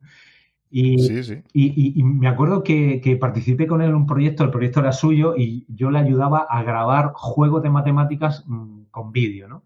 Ahora mismo sería algo que podrían hacer los propios alumnos para enseñar a otros. Te quiero decir que reconectando con el, con el punto 11 de, avanzar rítmicamente, eh, que está claro que los sprint no nos llevan a ningún sitio, que esto es una carrera de fondo, ¿no? Que esto es lento y, que ahora, por ejemplo, en mi centro actual, en el Centro de Educación de Adultos, en el CEAMAR Menor, estamos ahí formando parte de la directiva con una directora que tiene también mucha visión y que, y, que ve el potencial que hay siempre en la innovación educativa. Y estamos, eh, llevamos un proyecto de centro, vamos juntos trabajando el ABP, el aprendizaje basado en proyectos, están saliendo proyectos preciosos, chulísimos, que verán en unos meses la, luz. Y, eso genera, tú sabes muy bien que cuando, en lugar de ser un docente el que trabaja, vamos a, decir, de una manera innovadora, cuando es un proyecto mm. de centro ya, el que aborda un cambio de metodología, eh, el, el, que aborda cualquier tipo de cuestión es potentísimo, ¿no? Mucho más potente que uno solo, ¿no? Sí, totalmente. Vamos, de los 76 episodios que llevo, yo creo que lo habré dicho en 70, ¿no? Este, este, este concepto. El ir de la mano, el ir juntos. Es que es una, es una diferencia abismal, ¿no? El, tener un proyecto e ir todos juntos mm. que el, ir como francotiradores, ¿no? Como digo yo, que sí, que, mm. que, harán cosas muy buenas, pero al final, eh, donde sí se marca la diferencia es cuando todo el centro eh, va a una, o sea, totalmente. Eso, eso, vamos, lo tengo clarísimo. sí, porque además como sistema se transforma, es decir, eh, tú, sabes que luego en un centro, en un equipo docente, tienes a quien tira más, quien tira menos, pero lo bonito es que cada uno de nosotros somos tan, tan especiales y tenemos talentos, capacidades y, y, formas de funcionar que se pueden complementar, ¿no? Estamos acostumbrados a tocar porque este está muy centrado en la gestión, muy perfeccionista. Este es muy creativo y se le va la olla, ¿no? Bueno, pues vamos a, vamos a coger a los divergentes, que son muy creativos, con los convergentes, que luego cogen una tarea, profundizan, llegan a, un nivel, digamos, de, em, de, concreción muy potente, ¿no? Pero es que eh, las grandes empresas que son, como se juegan el dinero, son muy innovadoras, buscan equipos mm, muy heterogéneos, ¿no? Y cuando, cuando trabajamos eh, por proyectos con grupos de alumnos, buscamos esa agrupación heterogénea, ¿no? Claro. Y, es que no deja de ser la vida, ¿no? También. Efectivamente, claro. así. Y bueno, vamos con el último de los puntos de tu artículo. Y no es otro que ser profesional es que no importe brillar, sin necesidad de eclipsar a nadie o sentirse eclipsado. Este también me, eh, me, llega. Este, sí, porque tiene mucho que ver también con, a lo mejor, con cierta baja autoestima que, forma parte incluso de nuestra cultura, de nuestra crianza, de, de, lo que somos, que emerge de muchas formas, ¿no? También la envidia, que es como un pecado, entre comillas, como muy nacional, ¿no? Bueno, eso dicen, yo no sé hasta qué punto. Sí, la verdad es que también, también se ve mucho, ¿no? Y es verdad que, mm, eh, también cuando brillamos juntos se brilla mucho más que individualmente, ¿no? Entonces, cuando, cuando yo hablo de brillar, efectivamente hablo de brillar juntos, hablo de, de, potenciar con sinergias de equipo esas capacidades que tenemos para, llegar mucho más allá, ¿no? Porque eh, la idea, cuando hablamos de brillar, es manifestar gozosamente lo que somos en la vida, ¿no? Cuando, digamos, estamos conectados con nuestra vocación, nuestra pasión, eh, cuando, cuando mm, fluimos, incluso con el que estamos haciendo, eh, el brillo eh, se produce de forma natural, no, no, tenemos que demostrar nada a nadie. Estamos eh, funcionando de manera gozosa, ¿no? Es que ya me ha salido varias veces esa palabra, que es gozar, disfrutar lo que hacemos, ¿no? Con, todas nuestras imperfecciones, con, todos los fallos y errores que podemos cometer porque estamos en proceso de aprendizaje y, sobre todo admirar lo que hacen los demás, ¿no? Admirar a los compañeros que muchos de tus, por no decir a todos, es que, los admiro, ¿no? Porque mm, fíjate que hay una frase por ahí de Ralph Waldo Emerson, este estadounidense pensador y escritor, que decía, cada persona de este mundo hace algo mejor que yo.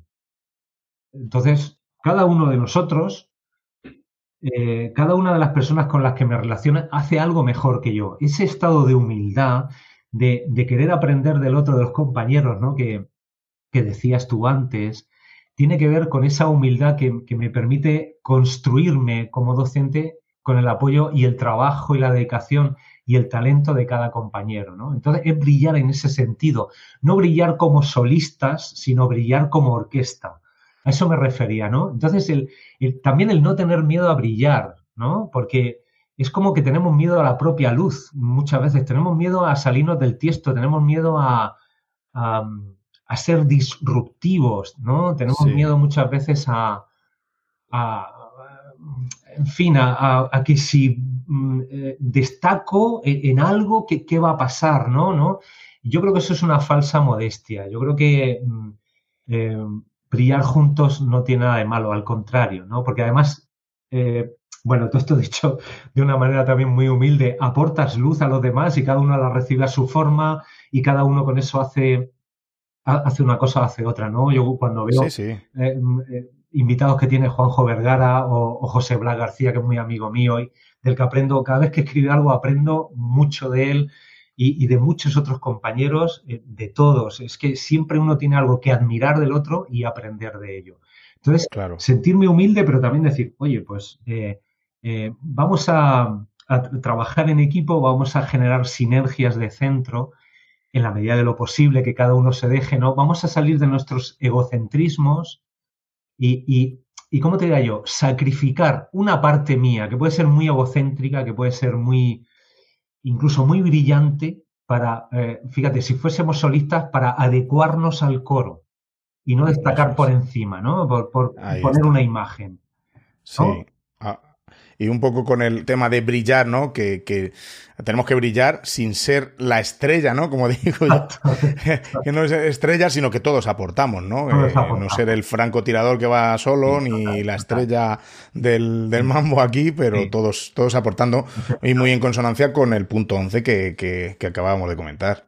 Sí, sí, sí, sí, efectivamente. Bueno, pues Francisco, acabamos de hacer una disección de tu artículo que, vamos. es que, bueno, la, verdad es que, hombre, pues da, para mucho debate cada uno de los puntos y, me, parece muy, muy interesante. O sea que, que, bueno, pues hemos, yo creo que hemos complementado de alguna manera, ¿no? Este, este genial artículo. Y, bueno, pues ahí queda para todos los que nos quieran escuchar o te quieran escuchar en este caso. Gracias. bueno, tú también, tú también has aportado muy valiosas reflexiones, ¿eh, David? Bueno. O sea que eh, muchas gracias porque, porque al final esto es una co-creación siempre, ¿no? Este diálogo es, es, una construcción conjunta y bueno, la excusa es, es el artículo, pero, pero así es, ¿no? Bueno, pues ahora mm, te has sentido muy cómodo porque estabas hablando de tu libro, entre comillas. Vamos a pasar ahora a, la última parte, que es el cuestionario de píldora de educación que hago a todos los invitados que pasan por aquí. Muy bien. Vamos a someter al tercer grado aquí de y con las preguntas, sobre todo, sobre todo las preguntas que nos dejan los invitados anteriores, que no están mal, ¿eh? Sí. Así que, venga, vamos a empezar con ello.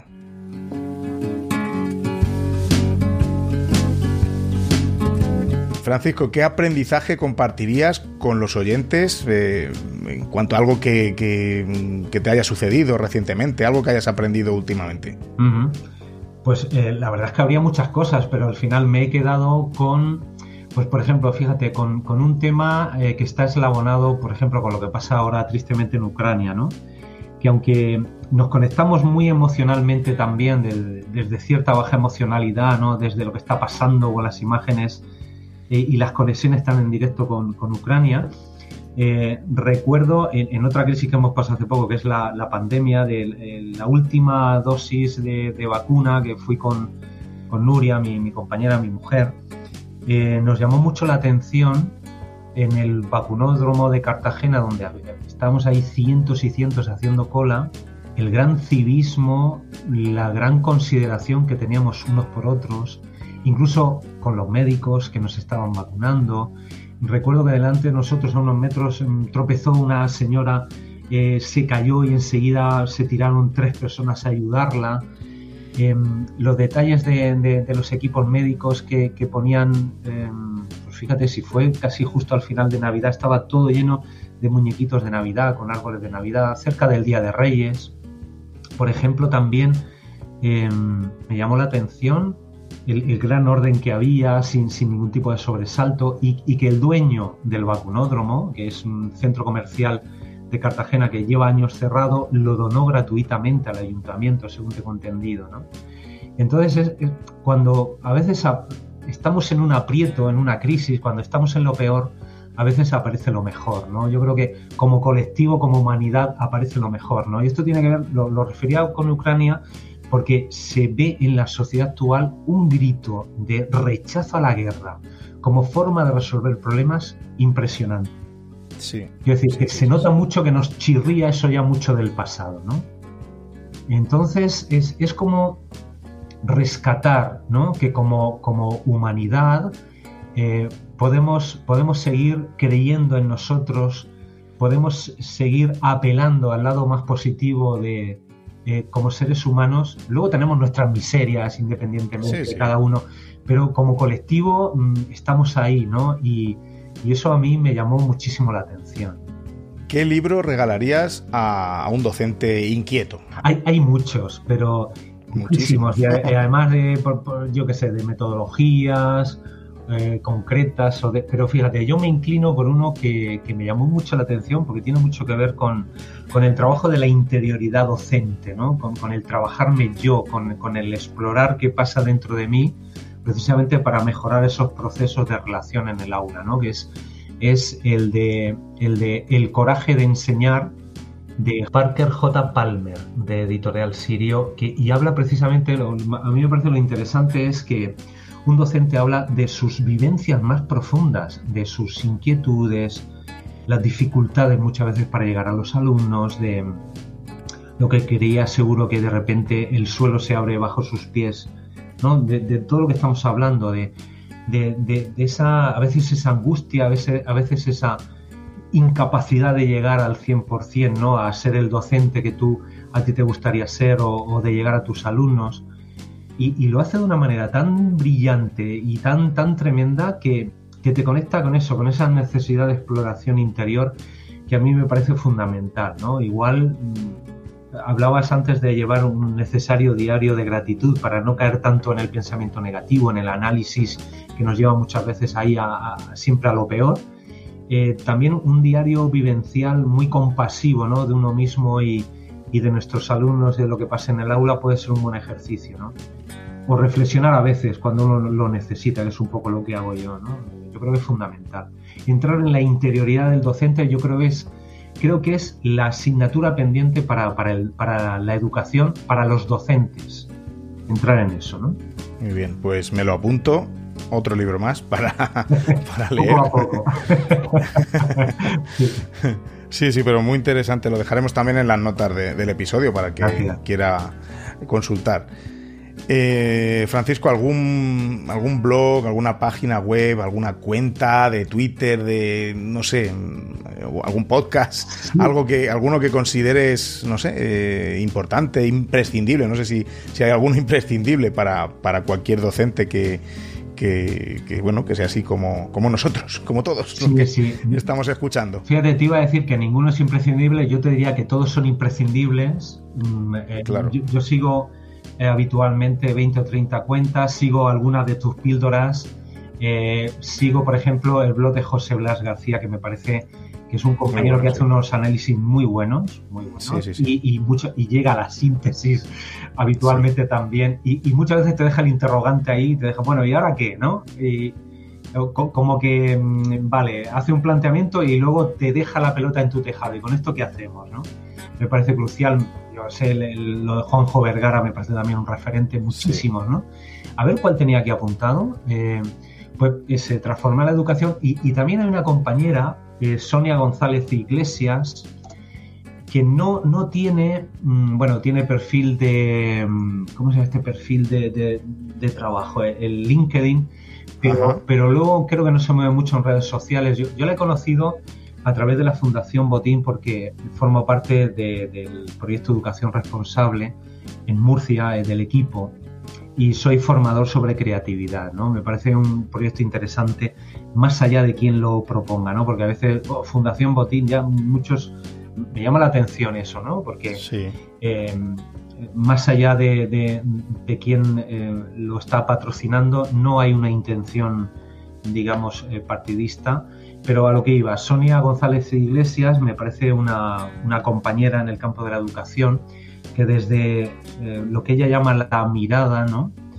nos lleva a reflexionar sobre cómo miramos y también que la mirada construye realidad. Y esa mirada son muchas cosas, no es solamente poner los ojos en algo, ¿no? sino investir de importancia, valorar, ¿no? Eh, creer en la capacidad del otro, ¿no? Es, es todo un ejercicio en, cómo miramos el aula, cómo miramos a los alumnos, cómo me miro a mí mismo, a mí misma, desde qué ángulo lo hago. Y, yo creo que también nos lleva a la, interioridad inevitablemente, ¿no? Porque lo que miramos fuera lo miramos con filtros que hemos generado internamente. Entonces, el reconocer las gafas con las que miro la realidad, los filtros, me permite también eh, ir, ir aliviando o aligerando, eso, haciéndolos más transparentes esos filtros para poder llegar a, lo que es real más allá de mi propia subjetividad. Qué interesante, no la, conozco. Y es que hay, tantos docentes que eso, que no, no, están en las redes sociales y tienen tanto que aportar. Exacto. La verdad. Venga, seguimos. Eh, ¿Qué preguntas crees que debería hacerse cualquier docente para mejorar la calidad de la educación? Claro, es que. ¿O qué pregunta o qué preguntas? Claro, tú partes de Tony, Robbins, que es un gran gurú del coaching Eso es. y tal, ¿no? pues. Eh, la he adaptado, la pregunta que, que, se hace, ¿no? La he adaptado aquí a nuestro, a nuestro ámbito. sí, sí, está muy bien, David, está muy bien. Sí, pero yo creo que deberíamos de hacernos siempre preguntas, ¿no? De, este tipo, ¿no? Eh, yo creo que una pregunta importante sería: ¿quién soy yo en el aula? Eh, ¿Para qué me levanto todas las mañanas o, para qué voy todas las tardes al aula, eh, qué quiero aportar en ella, mm, y sobre todo tengo una misión, tengo una visión o voy solamente porque bueno, es mi trabajo, caí de rebote aquí después de estudiar en la universidad. Quiero decir que eh, cuando nos hacemos ese tipo de preguntas, ¿para qué estoy en el aula? ¿Para qué educar? Mm, eh, ¿Cuál sería mi visión y mi misión ideal en la educación? ¿Qué puedo yo aportar desde mi propia especificidad, talentos, desde, desde mi propia identidad de lo que soy, desde mi ser? ¿Qué puedo aportar en la educación? Yo creo que esa puede ser una buena pregunta porque nos, nos, puede llevar a empoderarnos un poquito en el día a día también, a ser un poquito más resilientes y sobre todo, sobre todo, David, encontrar el sentido profundo a lo que hacemos en el aula. Pues muy buena, me gusta, me gusta mucho. Eh, Francisco, si pudieras regresar atrás a tus inicios como docente, hay veintipico años, ¿no? Que has dicho, eh, ¿harías algo diferente o qué harías diferente? Esto es que me, ha llevado, eh, me ha recordado al primer, em, el primer curso, hablamos del 91 en San Pedro del Pinatar, ya lo he comentado, ¿no? Eh, surgieron cosas extraordinarias, ¿no? Entré allí sin tener ni idea de nada, fue una, una, revolución para mí, para, para, el centro, para el grupo de alumnos, em, porque no sabías, ¿no? luego, con el paso de los años, me empecé a dar cuenta de mis propias limitaciones, ¿no? Y me di cuenta también que esas limitaciones em, venían de, eh, yo creo que desde el punto de vista personal, es decir, mi autobiografía, mis cuestiones emocionales sin resolver, mis creencias limitantes, ¿no? Y, lo bonito es ver ahora el germen que ya había de lo que uno es capaz de desarrollar después, ¿no? Había, había como una semilla que, ha fructificado a pesar de las dificultades y todo eso. Y, ¿Y qué haría si volviera para atrás diferente? Pues mira, haber alcanzado antes un mayor nivel de madurez emocional, ¿qué quiero decir? Eh, haber empezado antes a revisarme de una manera más profunda, pero es que al final pasamos por lo que necesitamos pasar para darnos cuenta. ¿no? Entonces yo pasé una crisis personal fuerte eh, durante 10 años de, precisamente una crisis identitaria muy profunda y a partir de ahí empecé a reconstruir, ¿no? a, destruir primero las grandes, mis grandes verdades y a reconstruirme un poquito internamente mm, con eh, esa conexión un poquito más te diría, más madura con, lo real, ¿no? Entonces, pues haber empezado antes a trabajarme emocionalmente, ¿no? Por decirlo así, porque es la base, eh, o sea, la madurez emocional te da ese punto de ir construyendo cosas un poquito más altas, ¿no? Una mira más potente, una visión más amplia en la educación, em, en fin, aportar, ¿no? De tener la capacidad de, de, aportar un mayor servicio y más impersonal a lo que haces, ¿no? Por ahí, por ahí va la cosa. Muy interesante. Que además todo lo que nos ha pasado es, eh, es lo que al final somos, ¿no? Ahora. Entonces, bueno, a mí me sería también difícil eh, contestar esta pregunta, pero bueno, como no es para mí, eh, seguimos. sí, sí. Si no te dedicaras a, a esto de la educación, ¿qué otra profesión te haría así tilín? no, lo sé porque estoy, estoy muy viciado ya, quiero decir. espero que en el buen sentido, ¿no? Eh, ya es casi de formación profesional. Un puesto, un lugar, eh, lo que suponga acompañar a otras personas a conseguir sus propios objetivos, a madurar. el camino es suyo, pero acompañar, ¿no? Acompañar y y mm, construir en este diálogo mm, entre dos o más personas un, camino de bien común en el que todos crezcamos. Entonces, no lo sé, yo he estudiado coaching también, precisamente para ir mejorando herramientas de autoobservación y, de acompañamiento con otras personas. Entonces, yo creo que, pues, pues igual psicólogo, coach, mm, no lo sé. Por ahí va la cosa. Por ahí va la cosa. No lo sé. Por ahí estamos. Bueno, eh, hasta aquí mis preguntas, porque todavía te queda un par de ellas. sí, te quedan un par. Te, quedan un par, porque, bueno, mm, siempre cuando tengo invitados dejan una. invitado o invitada dejan una pregunta aquí en una píldora, ¿no? En una cápsula del tiempo para el siguiente invitado o invitada. Y en este caso los últimos invitados fueron Juanjo Vergara y Javier Murillo, ni más ni menos. Marinera, que la marinera. Ni más ni menos. Y entonces, bueno, yo les dije que si se ponían de acuerdo en una pregunta o tal, y al final hicieron dos, así que te ha tocado, eres el primer invitado que te tocan dos preguntas. Vaya, vamos a ello, vaya tela. bueno, vamos, vamos a escucharlos. Lo que preguntaría es, ¿a dónde te vas de viaje? ¿Dónde te irías de viaje? ¿O qué, escuela te gustaría conocer en, el mundo? ¿no? Porque, claro, como ahora ya Finlandia parece que no está tan de moda, ¿no? Y entonces eh, vamos cambiando de modas. ¿Qué te gustaría? ¿Dónde te gustaría ir a ver cómo educan, no? Bueno, esa es la primera de Juanjo. sí, sí. Pues eh, bueno, eh, gran pregunta. Eh, y además fíjate que, estamos ahora en el centro, tenemos un Erasmus, estamos haciendo movilidades docentes. Y yo mandé al, para hacer un Josh Shadow, que se llama, es decir, un acompañamiento en la sombra, o sea, aprender de otros docentes. Mandé a Finlandia, lo tengo que reconocer. Digo, bueno, pues si estuvo de moda, será por algo, ¿no? Mandé a Suecia, se han hecho los suecos, no me han contestado.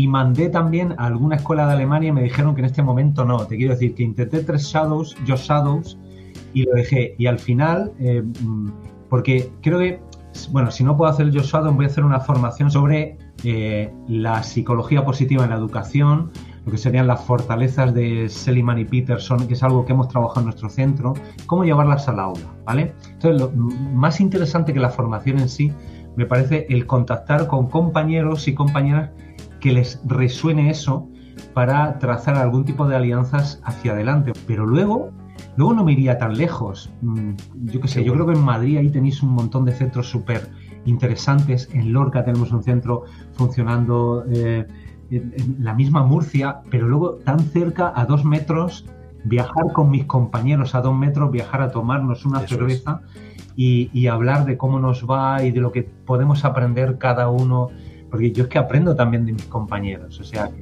que... sí, sí, totalmente de acuerdo. O sea, primero vamos a ver qué hace mm, el compañero de puerta de al lado de nuestro cole, qué hace mi, paralelo, mi, compañero de nivel, y luego seguimos aumentando, ¿no? En círculos. Sí, sí, y, sí que es verdad que a veces donde hay más necesidades, hablamos de ciertos colegios de la India o, o colegios que tienen muchos medios en Australia, en Estados Unidos, hay yo creo que por todas las partes del mundo, creo que el viaje, Juanjo, creo que, porque creo que Juanjo el que la pregunta, el viaje es alrededor del mundo. Pero, pero además eh, viajando lentos, tomándonos nuestra cervecita, reflexionando. Te quiero decir que. me apunto, me apunto ya. yo creo que el mundo entero sería, sería en aquellos sitios donde, donde tú ves que, que ahí la educación, los aprendizajes están brillando, ahí es donde tenemos que aprender ¿no? de otros. Pero bueno, muy cerca y muy lejos. Sí, sí, muy bien. Y vamos con la pregunta, la segunda, por, del segundo invitado, que era Francisco Javier Murillo, que está, no está mal. Sí, sí. Si tu siguiente entrevistado dialogante fuera ministro o ministra, ¿cuál es la primera medida que tomaría para hacer una educación que consiga cambiar la sociedad? No está nada mal. Bueno, esto es como que te diera una varita mágica y hicieras eh, ahora cadabra, ¿no? Alguna cosita así y sí, sí, sí. Bueno, por soñar, ¿verdad? Vamos a... Sí, no, no, y además es muy necesario soñar. Sí. Eh, pues yo lo primero que mm, haría sería generar consenso o sumar, sumar para generar consenso. Cada cuatro años estamos cambiando de normativa educativa, me parece brutal esto, me parece que no está bien. Eh, según las tornas del gobierno de turno, hay que generar una ley educativa que nos dure 20 años, 15, 20 mínimo, mínimo, y luego pues aplicar las correcciones que hagan falta, ¿no? Consenso, consenso y consenso. Eh, unir mm, diferencias, divergencias, incluir lo diferente y sobre todo también incluir a los docentes, porque es que las normas se hacen desde un ministerio con una serie de gabinetes de expertos, que muchos han sido, son docentes, pero a los docentes de, digamos, de, trinchera, ¿no? Los que estamos en el día a día en las aulas y sobre todo darles dentro de esas normativas la suficientemente, la suficiente, perdón, autonomía para que generen centros innovadores y que puedan adaptarse eh, y, funcionar dentro de sus contextos sociales eh, y, sus problemáticas, ¿no?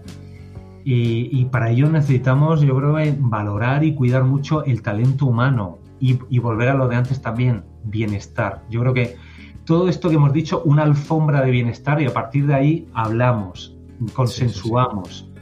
Eh, y no desde la tensión, desde la diferencia, o sea, bajemos las armas, hablemos de tú a tú, integremos e incluyamos visiones antagónicas y diferentes, porque todas, todas pueden generar o, aportar ladrillos para esa educación que necesitamos. ¿no? Entonces, creo que haría eso. Ya no sé cómo, ¿sabes? Y, Si podría o no, pero estamos con la varita mágica, estamos en Finlandia y eso es lo que, lo que creo que yo empezaría a hacer como ministro de Educación. Bueno, Francisco, y ahora te toca a ti dejar esa preguntita para el futuro o futura invitado o invitada eh, para Píldora de Educación, que no sabemos quién será, pero relacionado con la educación, seguro. Así que, Alan, lanza. Pues eh, sí, David. Eh, yo haría una pregunta sobre todo para, ¿cómo te diría yo? Para salir un poco del análisis y proyectarnos un poquito hacia el futuro, ¿no? Porque aunque es verdad que hay que tener los pies en el suelo, la cabeza también hay que tenerla eh, siempre imaginando, soñando un futuro posible, ¿no? Y mi pregunta, la pregunta que hago sobre educación es precisamente llevar a la persona a, a, que se proyecte hacia el futuro, ¿no? Mi pregunta sería, con qué educación sueñas, ¿no? Eh, ¿Cuál es la educación con la que sueñas? ¿La puedes imaginar en tu aula, en tu vida? Y a partir de ahí, ¿cómo la puedes hacer realidad? O sea que son, sí, un poco de trampa, son tres. Una, ¿no? ¿Con qué educación sueñas? La puedes imaginar en tu aula y en tu vida y entonces a partir de ahí, ¿cómo la puedes hacer No está mal, no está mal. Me encantan las preguntas que, que, me dejáis por aquí, porque primero porque no las contesto yo, Y segundo, oye, que son preguntas eh, así profundas, ¿no? De las que nos gustan por aquí por, por Píldora de Educación. Gracias. Bueno, Francisco, llevamos un ratito. Así que... demasiado tiempo ya, ¿eh?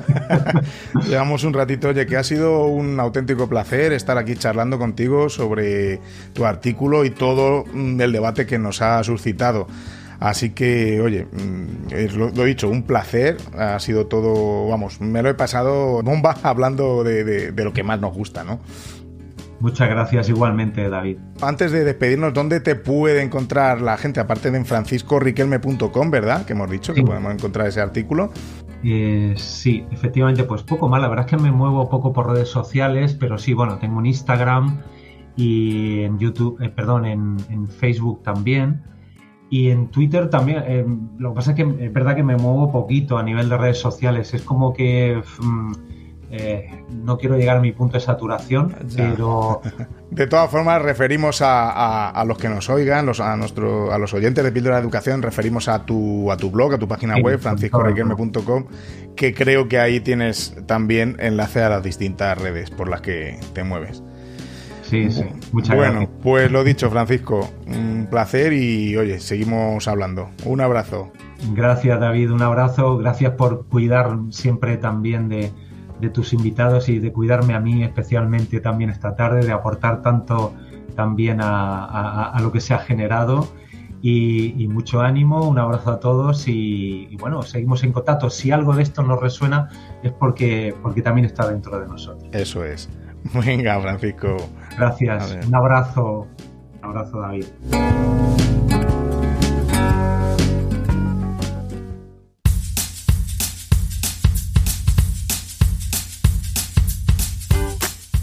Bueno, pues hasta aquí el episodio número 78 de Píldoras de Educación. Como siempre, espero que, te haya aportado algo, ¿no? Sobre todo reflexión, ¿no? Para tu práctica docente, para tu día a día que, como ya sabes, es uno de mis objetivos en este podcast, que reflexionemos juntos eh, de nuestra práctica educativa.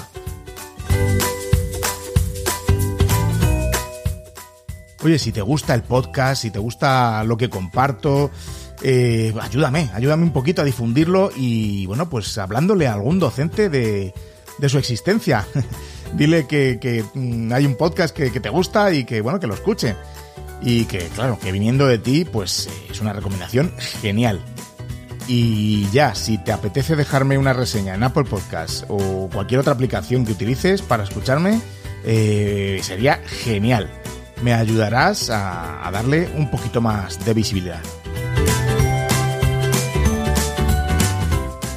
Cualquier comentario, cualquier pregunta, reflexión, que cosa, cualquier cosa que me quieras contar, ya sabes que tienes varios medios para, para contactar conmigo.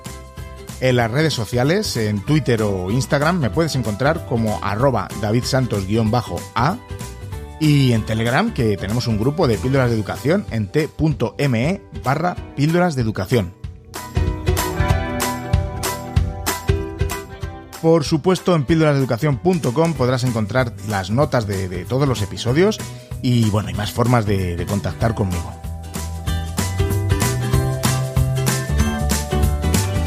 Nos escuchamos muy pronto con otra invitada, esta vez, al programa. Así que estate atento, atenta. Un abrazo muy fuerte.